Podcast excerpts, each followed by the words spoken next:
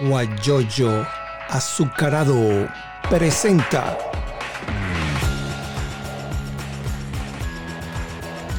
la noticia con Eleazar Benedetto.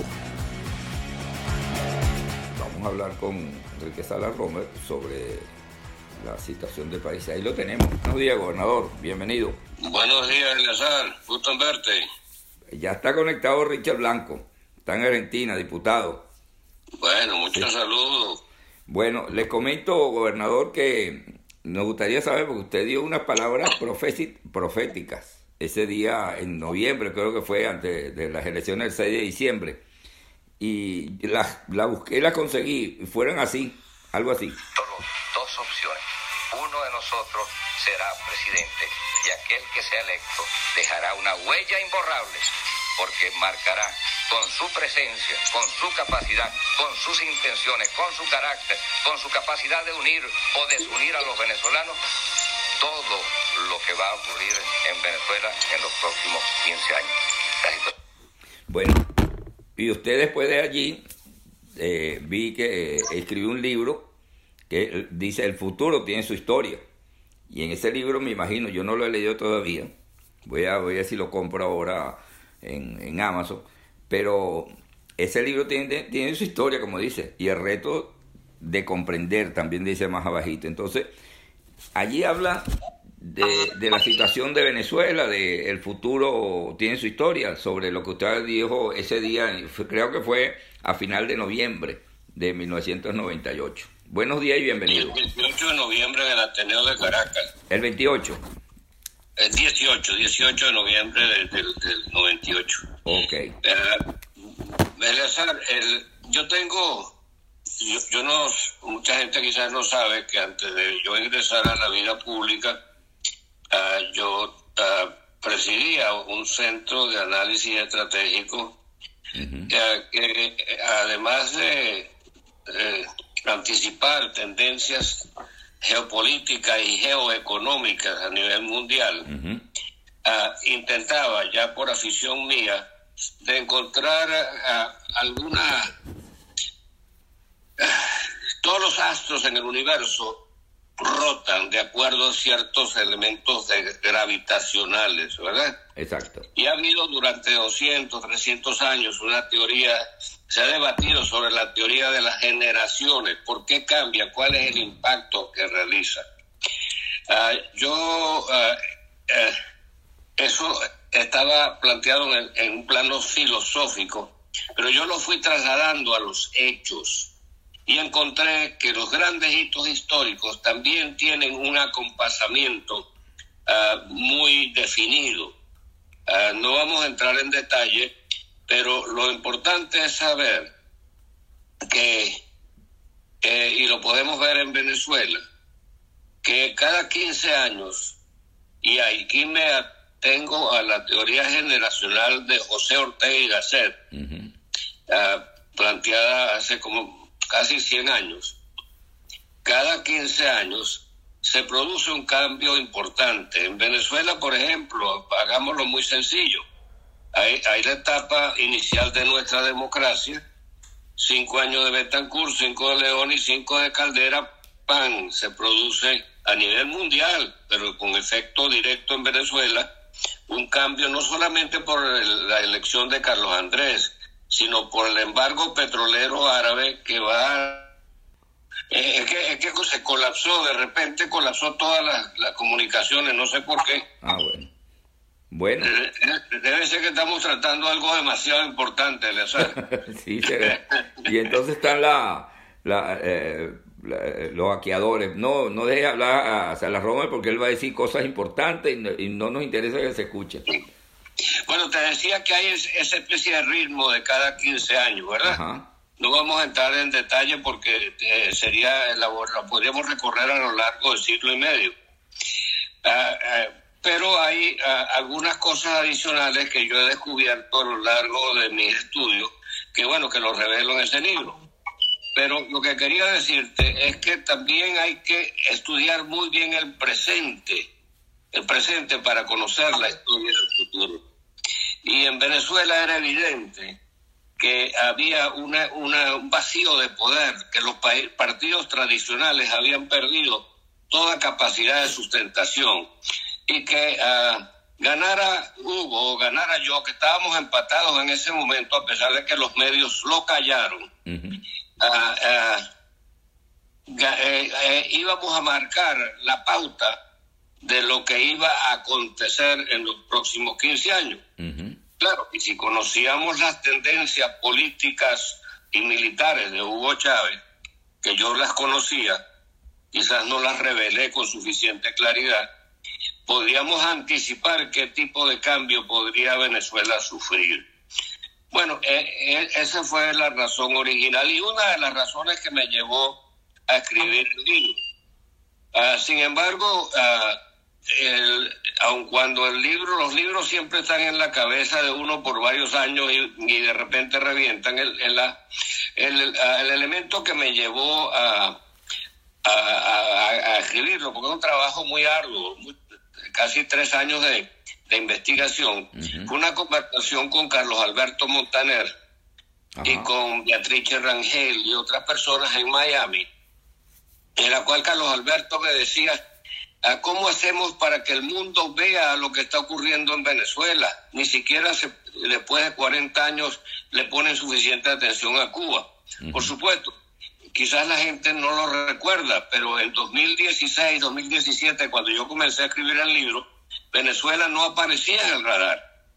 Fue de pronto que apareció, eh, surgió Venezuela como un elemento noticioso para el público en general y para la conciencia, se empezó a despertar la conciencia de las grandes potencias del mundo sobre lo que estaba aconteciendo allí. Pues bien, el libro entonces tiene que ver con Venezuela, pero también tiene que ver con Cuba, tiene que ver con Colombia desde la, desde la revolución eh, colombiana, de la muerte de Gaitán, tiene que ver con Fidel Castro desde que estaba en las entrañas de su madre.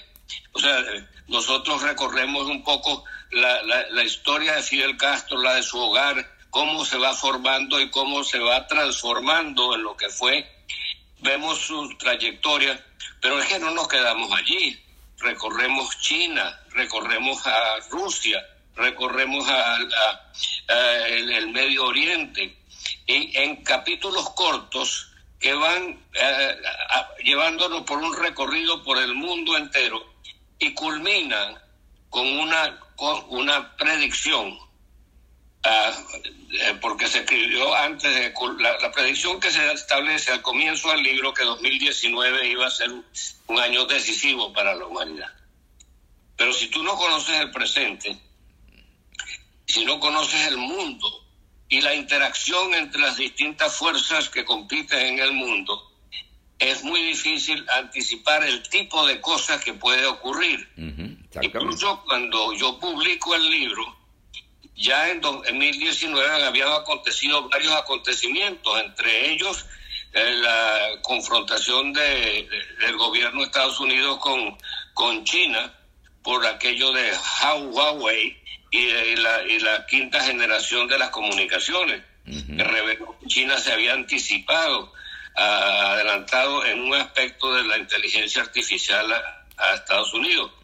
Pero es que eh, cuando se publica el libro, yo adelanto cuáles pueden ser algunas de las posibilidades y entre ellos anticipo eh, eh, un, un, cataclismo eh, climatológico como el que en efecto ocurrió con el COVID.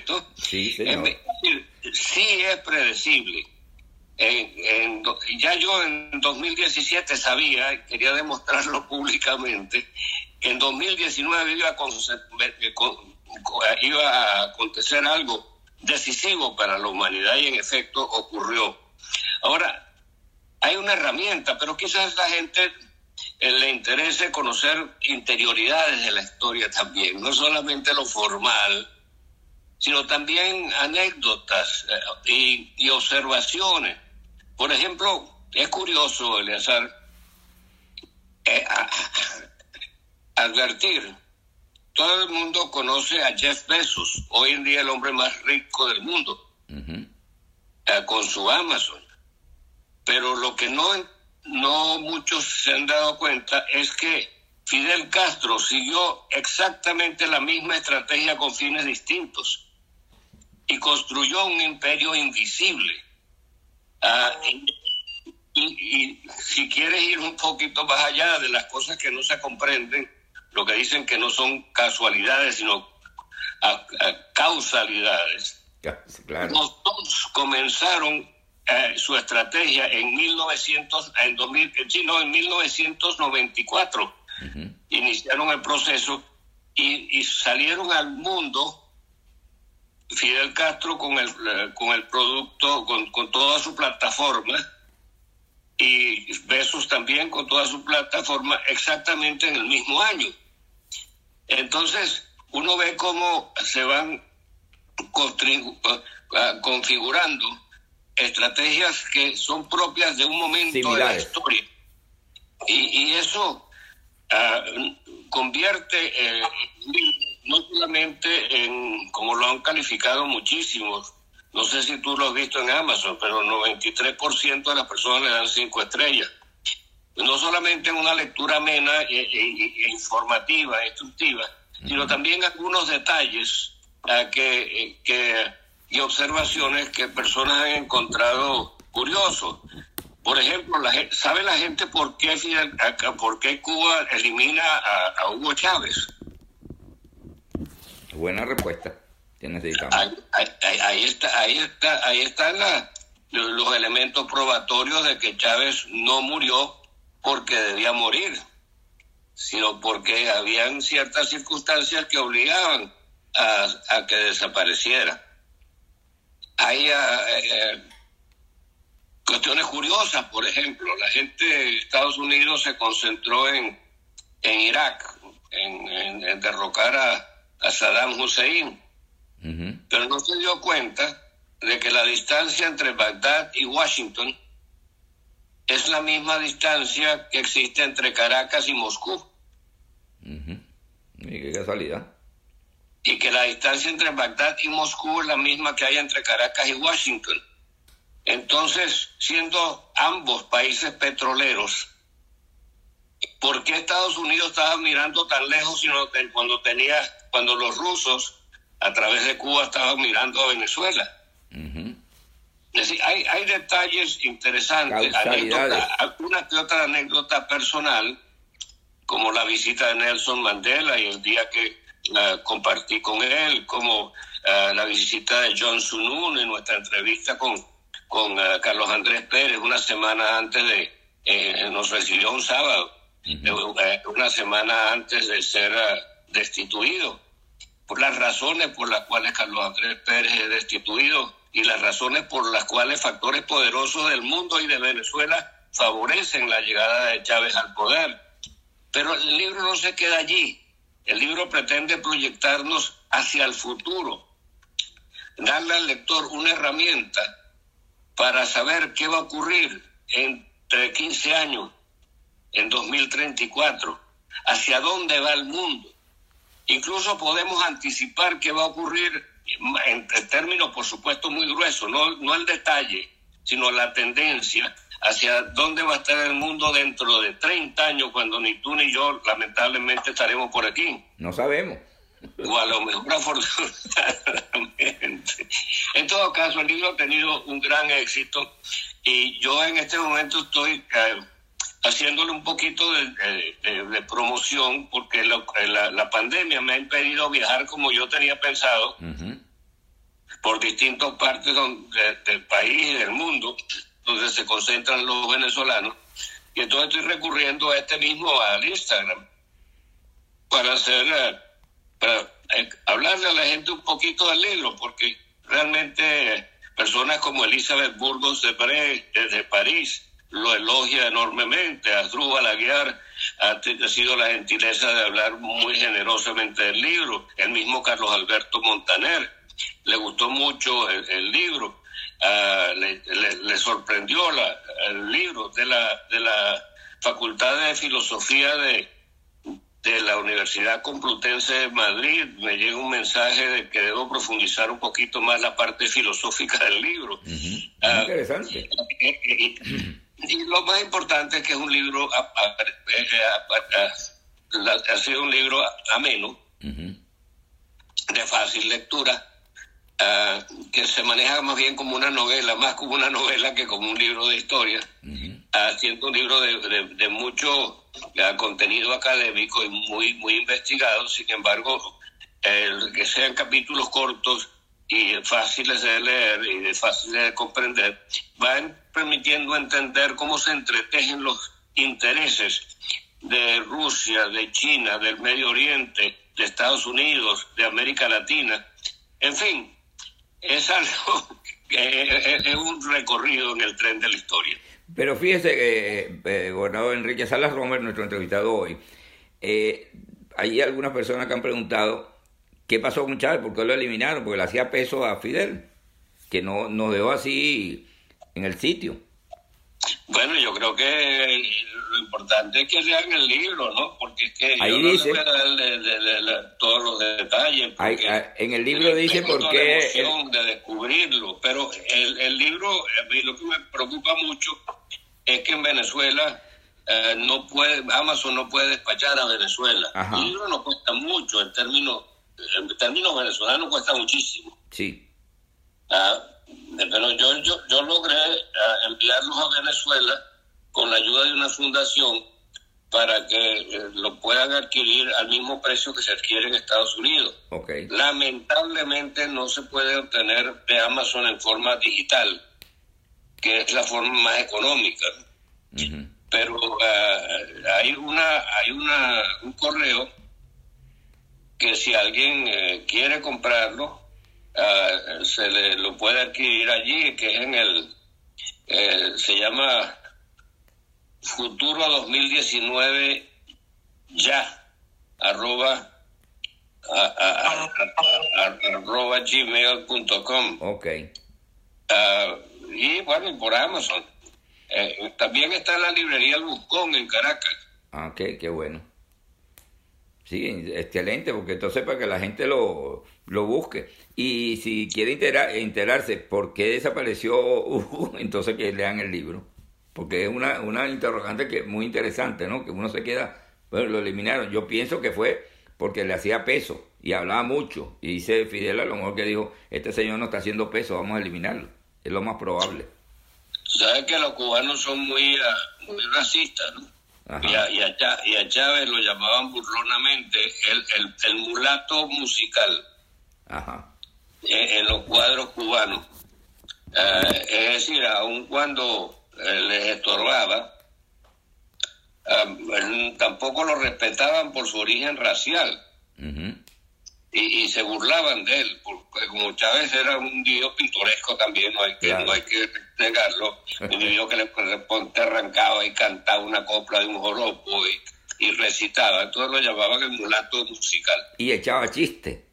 Pero fíjese una cosa, cuando, cuando usted habló ese día 18 de noviembre, yo fui uno de los que yo agarré esa, ese mensaje y lo repartí en muchas partes. Inclusive, mucha, mucha gente de mi familia estaba con el otro candidato y yo les decía, se van a arrepentir. Y ahora mucha gente de mi familia ya están arrepentidas y arrepentidos.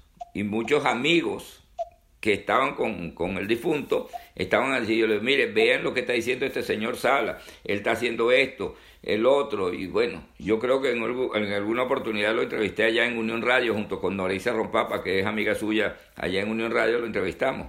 Que me pasó un chiste porque yo le dije a Noreisa, mira, viene Enrique Salas Rome, vamos a entrevistarlo. Ella no me dijo nada. Y cuando yo llegué, cuando usted llegó a la radio, yo se lo presenté, mira Noreisa Salas y todo, usted llegó y le dijo, hola Noreisa, y la saludó con mucho cariño. Y dijo, pues, ¿qué pasó? No vale, nosotros trabajamos en el Congreso juntos, yo lo conozco, y ella no había dicho nada, ¿no? Y me quedé así en el sitio, ¿no? Nunca se me olvida esa, ese asunto. Pero esas palabras que usted dijo en 15 años, y dentro de 15 años va a suceder algo más, entonces, ¿usted tiene alguna bola de cristal, algo así que se entera de todas estas cosas? Mira, tú sabes a qué hora va a salir el sol todos los días. Claro. El que lee ese libro va a saber, y si conoce el presente, uh -huh. va a poder interpretar. Vamos a ponerlo de otra manera. Si tú conoces la, eh, las raíces de un árbol que, el, que conoce, un, un tallo, un pequeño un arbusto que está creciendo, y tú lo puedes identificar, tú puedes saber qué va a hacer cuando sea un árbol, cuando sea un árbol maduro. Claro. Si es un cedro, es un cedro. Si es una caoba, es una caoba. Si es un samán, es un samán. Si es un cují, es un cují. El secreto está en conocer las raíces y reconocer, de ahí el reto de comprender y reconocer el, el tipo de árbol que está creciendo, porque eso va a permitirte anticipar hacia dónde va, qué, qué carácter general va a tener ese árbol. Pero no solamente eso, sino te va a permitir saber cuándo. O sea, tienes que saber el cuándo, tienes que saber, tienes que saber el qué, el cuándo, y lo único que no sabes es el cómo. Y ahí comienza la especulación que se plantea en el libro para que el lector ayuda. Ahora, el libro no terminó, aun cuando yo lo voy a actualizar tal cual como está, porque siempre uno puede enriquecer un poquito el libro. Hay un segundo tomo que tiene que dedicarse, el último capítulo se llama Hasta luego.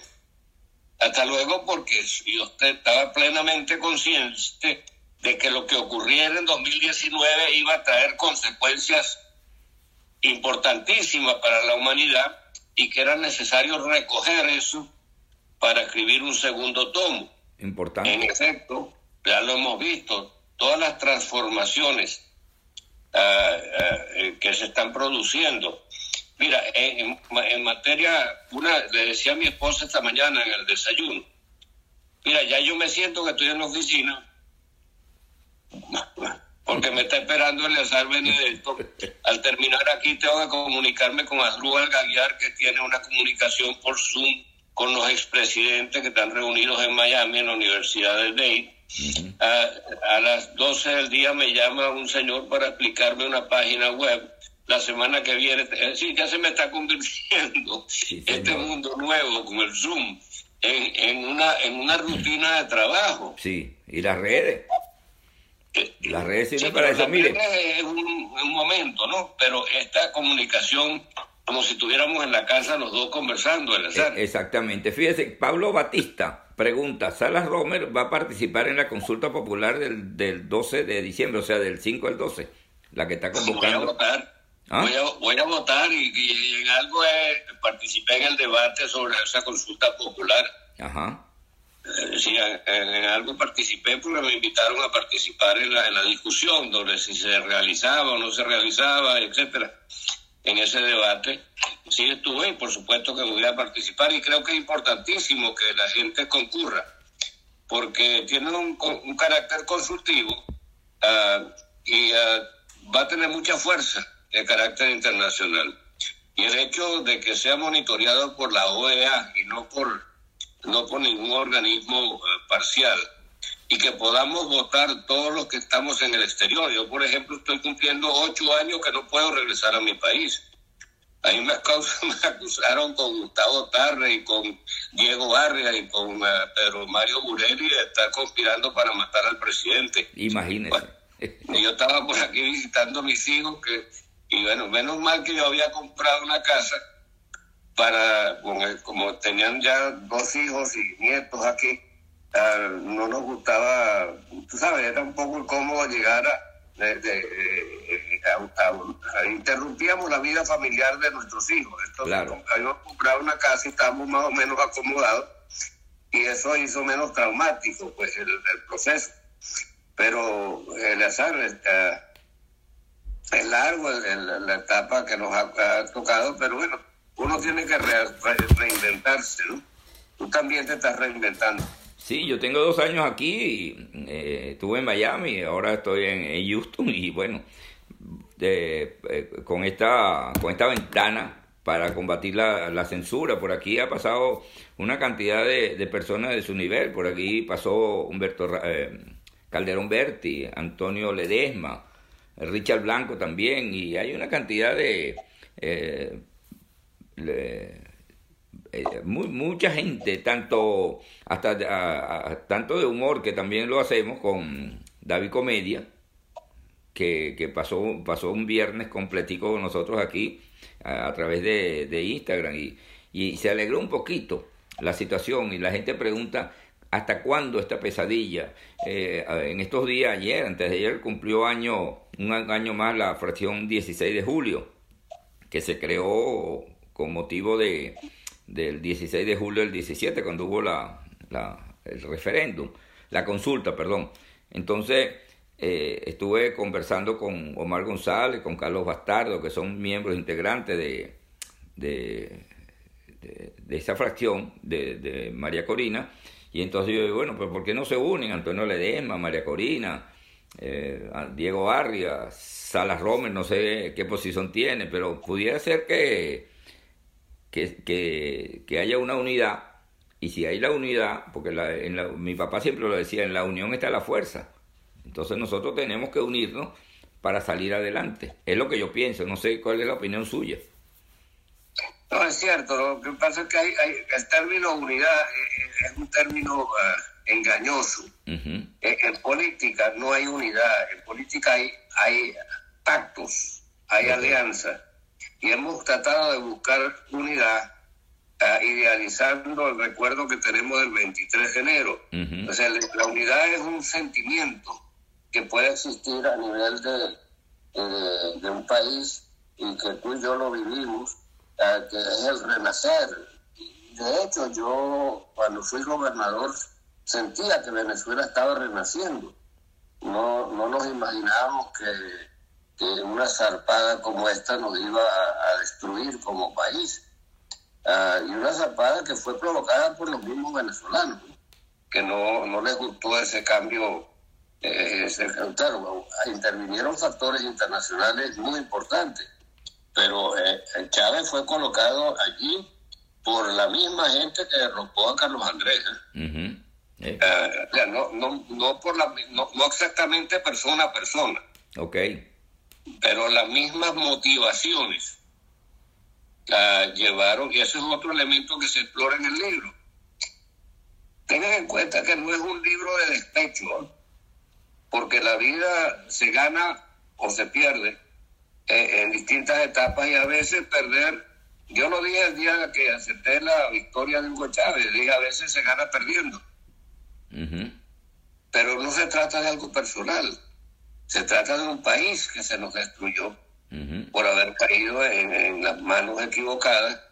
Y no porque la gente estaba votando contra mí, la gente estaba votando contra un sistema que pensaba que estaba agotado. Y tuvo el apoyo de, personas que por intereses mayormente económicos se movieron para que la clase media se exacerbara y votara ¿Tú te acuerdas de aquel programa que me hizo Alfredo Peña? Sí. Yo era candidato independiente y Alfredo Peña lo que decía era que Enrique sale candidato de Acción Democrática. Exactamente. ¿Por qué? Porque en aquel momento Acción Democrática era como, como nombrar al diablo. Y era para, hacer la estrategia. Las campañas electorales son muy emocionales, ¿no? Y yo quiero que nadie, que aquellos que votaron por Chávez no se sientan mal, ¿no? No, no son, cosas que pasan. Están arrepentidos. Eh, y en cuanto al libro, ahí no hay ninguna carga emocional, sino un intento por relatar los hechos tal como ocurrieron, porque tampoco lo puedo evitar. Sería insincero de mi parte. Decir, no, como yo estuve ahí, no lo voy a mencionar, cuando es un hecho tan importante, no para Venezuela, sino para el mundo entero, lo que está aconteciendo en Venezuela. Pero te repito, eh, eh, volviendo a, lo del libro, es interesante que la gente descubra que existe un, un, un, imperio invisible creado por, por Fidel. A, la, usanza de lo que ha hecho en el campo económico uh, Jeff Bezos al, al, lograr eh, utilizar una plataforma para que sirviera para la penetración de todos los mercados que existen. Asimismo, Fidel la plataforma de Cuba especializada durante 30 años eh, jugando de tú a tú dentro de la órbita soviética, eh, su equipo de inteligencia, su capacidad para manejar el rumor, sus sistemas de su experiencia militar, su excelente servicio diplomático, en fin, todas las cosas que tenía las puso al servicio de Cuba, lo puso al servicio de la China, lo puso al servicio de Irán, le puso al servicio de los enemigos de Estados Unidos, para que sirviendo Cuba de vaquiano y sacando, por supuesto, su tajada, se pudiera penetrar no solo Venezuela, Venezuela porque era la caja, el, hermano rico que tenía el petróleo, pero a través de Venezuela a, penetrar todo el continente. Quienes no lo hayan eh, entendido, eh, Fidel eh, olvidó de las armas y utilizó el dinero para penetrar. si, si, alguien piensa que no había intereses económicos que vincularan a los Kirchner, a Lula, a Correa, a Noriega, a Evo Morales, etcétera, a través de empresas, de bancos y de empresas intermediarias, hay una sociedad económica.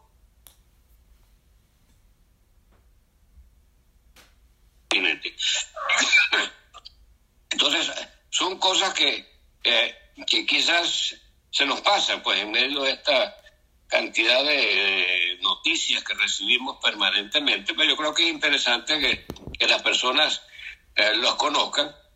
Eh, en el libro Sapiens, un libro que ha tenido muchísima fama de, este historiador israelí de apellido Harari, que recomiendo ampliamente, él dice que el único, el único elemento capaz de unir al hombre hoy en día, en la época moderna, cuando han desaparecido las ideologías, es el dinero.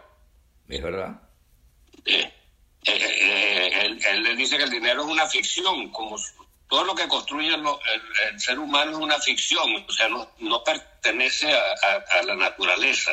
Los pájaros no usan moneda, los leones, los tigres. Claro. Es solo un ser humano el que inventó una, una, una, ficción, así como construimos, inventamos leyes, inventamos constituciones, inventamos uh, fábricas, todo eso es propio del ser humano. Y produce. Bueno, pues dice que el único constructo capaz de unir en este momento el mundo, e, es, el dinero. Y creo que no se equivocó. Todas estas alianzas, las del crimen organizado y las del, mundo legalmente constituido, están construidas sobre la base de, de, intereses económicos. Sí, señor. Voy a hacer una pausa para decirle que en Barcelona, en la Fundación Mendoza de Barcelona, está mi sobrina, la Kikina, ella tiene dulce mestiza y ella hace unos pan de jamón excelentes. Y lo puedes pedir a través del 0414-829-7465. 0414-829-7465. Dulce mestiza también lo puedes buscar en Instagram. Y si se refiere de fotografía, su hermano, Quique Landaeta Fotos, él es reportero gráfico. Él, él también es emprendedor, él utiliza la fotografía de eventos, de mitines, viene la campaña electoral, todas estas cosas, lo puedo solicitar aquí que le anda esta foto a través del 0414-814-0971. Y si se refiere al diseño gráfico creativo, está Cocoa Creativo y, y arroba Pana Noticia. Allí está un colega, periodista, Jesús Gregorio Cabello. Eh, son expertos, excelentes profesionales del diseño creativo. Y si usted está en, Venezuela y necesita comprar algo a través de, de internet en estos establecimientos comerciales y no tiene cómo llevarlo hasta Venezuela, bueno, Blue Travel está en Atlanta, está en el teléfono 770-802-8973. 770-802-8973. Ellos buscan, le llevan la caja ya, lo que usted compra, la embalan, la preparan y la ponen en la puerta de su casa. Así que no tiene que, eh, venir a los Estados Unidos, y menos con, estos vuelos que están suspendidos. Terminado la publicidad, Nelson Thor dice, el señor Salas Romer fue el mejor gobernador del estado Carabobo. Realizó un gran avance en la industria y ahora en la actualidad lo que hay es miseria y abandono total. Eso lo dice Nelson Thor. está escrito allí en el teléfono, gobernador. Muchas gracias, Nelson. Tú sabes que, mi, gestión, eh, eh, cuando yo me lanzo a la, a la, a la presidencia, lo hago sobre una base de una encuesta que nadie conocía. Eh, y ni siquiera mi equipo de gobierno lo conocía.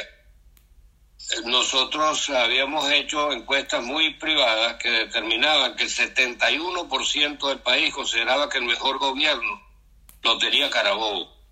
La gente no me conocía a mí, pero conocía la gestión. Qué bueno. Entonces que yo nunca utilicé mi nombre ni mi hijo tampoco. Nuestra, nuestra, eh, las vallas aparecía Unidos Pueblo y Gobierno Carabobo Avanza.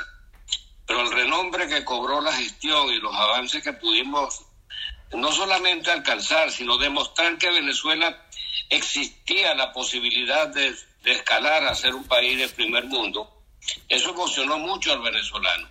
Lo que pasa es que la razón que llevaba a escoger un buen gobierno fue derrotada por la razón que llevaba a odiar y a execrar todo lo que había sido la experiencia democrática del país con base a una publicidad maligna que fue ah, explotada por algunos medios de comunicación para hacer, ¿cómo se llama? Para enervar sobre todo a la clase media venezolana para votar sobre todo aquello que pudiera significar de alguna manera la supervivencia de, los partidos tradicionales.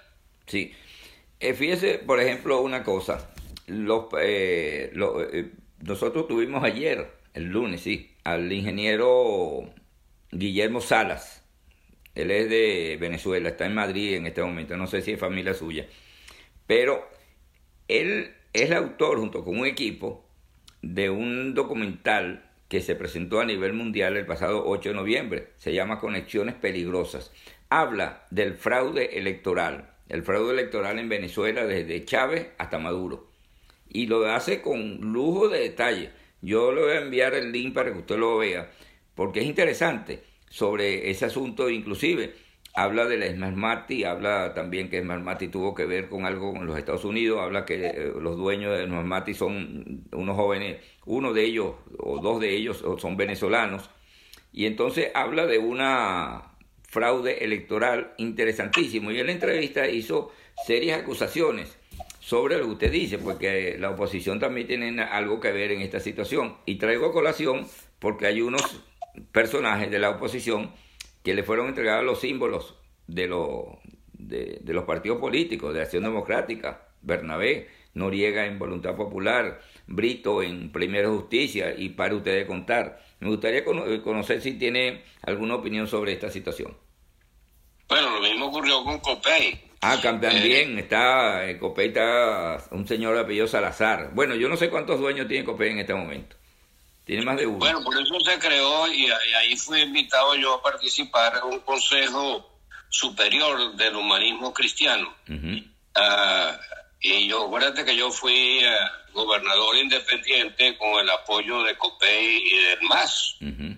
Ah, pero siendo amigo de, que tuve el privilegio de compartir muchas veces con Aristides Calvani y con otras personas, me, todo muy vinculado pues al pensamiento social de la iglesia, que inspiró de paso la gestión mía en Canabobo, la idea del respeto al ciudadano, fue un elemento esencial en, mi gestión. Y ahora se ha creado un Consejo Superior ah, que ah, está vinculado a la Organización Demócrata Cristiana de las Américas. Allí fue donde ah, yo participé en cuanto a la consulta popular que se va a realizar. Se fue llevado a ese consejo para, para la consulta y fue discutido allí, me imagino que en otros foros también, porque esto es algo que pertenece al país, no pertenece a ninguna corriente política. Pero uh, sí existe una dispersión de la voluntad política, pero es que además, Eleazar, tenemos que comprender que hemos ingresado a una nueva era, que es otro tema que toca mi libro. Estamos en la era de la aceleración. tú te imaginas, vamos a, vamos a hacer algo que va a sonar jocoso, pero que no es, es muy serio. Tú te imaginas a los adecos sentados en el reino de, de Luis XIV, de Francia. Creo que no. Bueno, cuando vino la revolución industrial y concurrir los vecinos, los, los campesinos desplazados de los, del campo por la máquina, comenzaron a migrar a las ciudades, se generaron ese, esas masas desposeídas que dieron pie a la creación de los partidos de masa, a cuyo precedente está en la toma de la Bastilla, y eh, que acabó con la, con la monarquía francesa, y también la Revolución Americana, que concurren casi en la misma fecha, y luego los procesos de independencia en nuestros países. Bueno, de ahí nació toda una, una época distinta. Entonces, esos partidos de masa que nacieron de acuerdo a una realidad nueva que, que se produce con la revolución industrial, está desapareciendo, porque ya no hay masas. Hay, hay, hay, revueltas, hay protestas, pero no hay partidos de masa. Entonces, eh, hay una, una, etapa de vacío en el cual eh, compiten dos intereses eh, contrapuestos, los globalistas uh -huh. y, los, y los soberanistas. Lo que queremos es la soberanía y preservar la soberanía de estos países y los que quieren eh, que desaparezcan las fronteras y nosotros pertenezcamos a otra órbita. Claro. En, ese, en ese contexto, no es uh, fácil que los partidos convencionales sobrevivan. Uh, están naciendo nuevas formas de interacción humana, de agrupación para tomar decisiones. Y uh, allí también calza mi libro, en el sentido de ayudar a comprender que estamos entrando en, en una etapa totalmente distinta. Es decir, se estima que 40 millones de ocupaciones, de, perdón, de personas quedarán sin empleo en los Estados Unidos en los próximos, en los próximos 15 años. 40 millones. 40 millones uh -huh. desplazados por, por, la, por, por las nuevas tecnologías. Y, y, ya lo estamos ya, del, del 20% que, que está todavía, bueno, todavía es menos, pero hay un porcentaje importante que no va a tener que buscar otro tipo de oficio. Por ejemplo, a, a, a, eh, veamos rápidamente, hay, hay, una economía real que permite hacer muchas cosas a distancia. Uh -huh. Por ejemplo, yo no tengo que ir a Houston para que tú me entrevistes. Uh -huh. Yo no tengo que ir a Las Vegas para jugar desde mi casa. Yo no tengo que ir al cine para ver una película. La ve en su casa. Yo no tengo que salir a una oficina a firmar un documento porque lo puedo firmar por internet. Uh -huh. Y yo te podría recorrer todos los espacios donde hay no solamente nuevas iniciativas, sino nuevas empresas que están sustituyendo la forma de interacción humana. Entonces tú tampoco puedes imaginarte los partidos de ayer, así como no te lo puedes imaginar en el reino de Luis XIV uh -huh. en, en, Francia, Exacto. tampoco te lo puedes imaginar hoy día. Y de allí el fenómeno de Trump. Trump sigue siendo un hombre que, uh, que ha cambiado el Partido Republicano y ha logrado con todas sus, sus uh, sombras personales, sí. su carácter o su mal carácter, el hombre ha logrado cosas inimaginables uh, simplemente por su manera de manejar los medios y de, y, y, y de comportarse. Uh, pero también uh, eh, Trump es, de la, de, de, es nacionalista, pero sí. también nacionalista es, es, es Xi Jinping en China. Uh -huh. También nacionalista es Vladimir Putin en, en Rusia. Rusia. También nacionalista es Erdogan en Turquía también nacionalistas son los iraníes, por cierto están invadiendo Venezuela. Yo creo que ya hay más iraníes en Venezuela que... Sí, hay muchos. Bueno. Demasiado. Pero fíjese, fíjese por ejemplo, ¿no? Eh, Sala Romer, el, el, que fue gobernador en el estado Carabobo, autor de este libro que se llama El futuro tiene su historia. Hay un señor que se incorporó en este momento, ya estamos finalizando, dice, saludo, estoy incorporándome en este momento. Es impostergable su opinión sobre la situación geopolítica en la región, los avances de las organizaciones de delincuencia organizada, el narcotráfico, entre otros. Yo creo que ya usted lo dijo, ¿no? Pero no sé si tiene alguna respuesta. Eh, Josefina Toro, eh, profesora jubilada de la Universidad de Carabobo, dice, la mayoría prefirió a alguien que no tenía ni el perfil ni el currículum para el cargo de presidente en lugar de elegir a un gerente probablemente exitoso como Salas Romer. Y vuelven a preguntar, ¿y la situación de las democracias liberales en el mundo y el avance populista? También preguntan. Bueno, son materias bien complicadas. De, yo creo que hay una cosa bien importante que, que deberemos comenzar a se me ocurre que es importante en este momento, porque son varias las preguntas y es imposible en el tiempo, corto tiempo, responderlas todas. Eh, eh, nosotros, cuando Fidel Castro reúne con Lula al foro de Sao Paulo en 1991, lo primero que dicen, tenemos que eliminar el, discurso comunista porque eso está desprestigiado. Y entonces,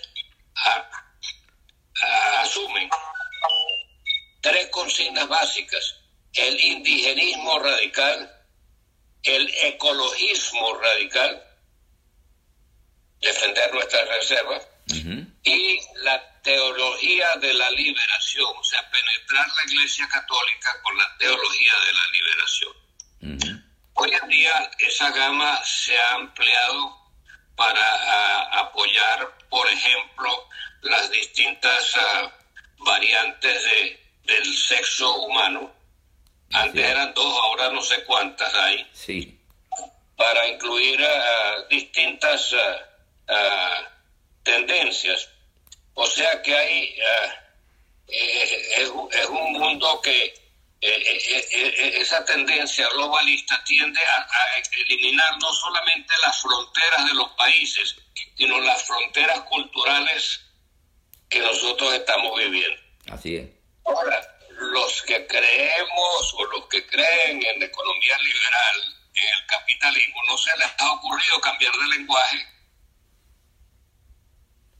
En vez de hablar de la, de la iniciativa privada, del respeto al ciudadano, de la, de la libertad, hablamos del capitalismo cuando, sin darnos cuenta que la palabra capitalista con todas las virtudes que pueda tener, no es políticamente popular. Entonces hay que utilizar los lenguajes de la época y no aferrarnos a los lenguajes del pasado. Se puede lograr lo mismo con distintas palabras. Una casa hoy nos gusta de color amarillo, mañana nos gusta verde, el día siguiente nos gusta azul, el otro día los gusta blanco. Bueno, hay que adaptarse a la época. Así es. No podemos seguir aferrándonos a un lenguaje. Debemos buscar, buscar formas sencillas. Yo hablaba del territorio de lo posible, yo hablaba del respeto al ciudadano. Cuando la gente eh, eh, pedía dádivas, yo le decía, mira, los venezolanos podemos tener hambre, pero en otra época, hoy en día es muy, muy distinto. Claro. Pero no somos un país de muertos de hambre y la gente reaccionaba y me apoyaba. Mira, yo gané con casi el 74% de los votos mi reelección.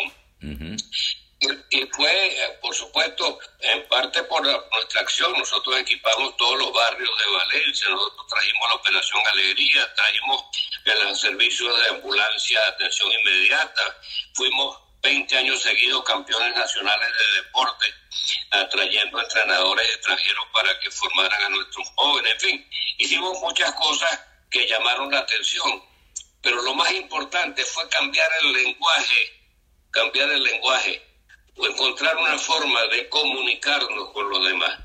Y eso es algo que eh, tomamos de la Biblia, primero vino el verbo, ¿no? Lo primero fue la palabra pero no olvidamos en nuestra acción humana que lo primero es la palabra. Y si nosotros queremos combatir el comunismo, que hoy en día se llama progre, o progresismo.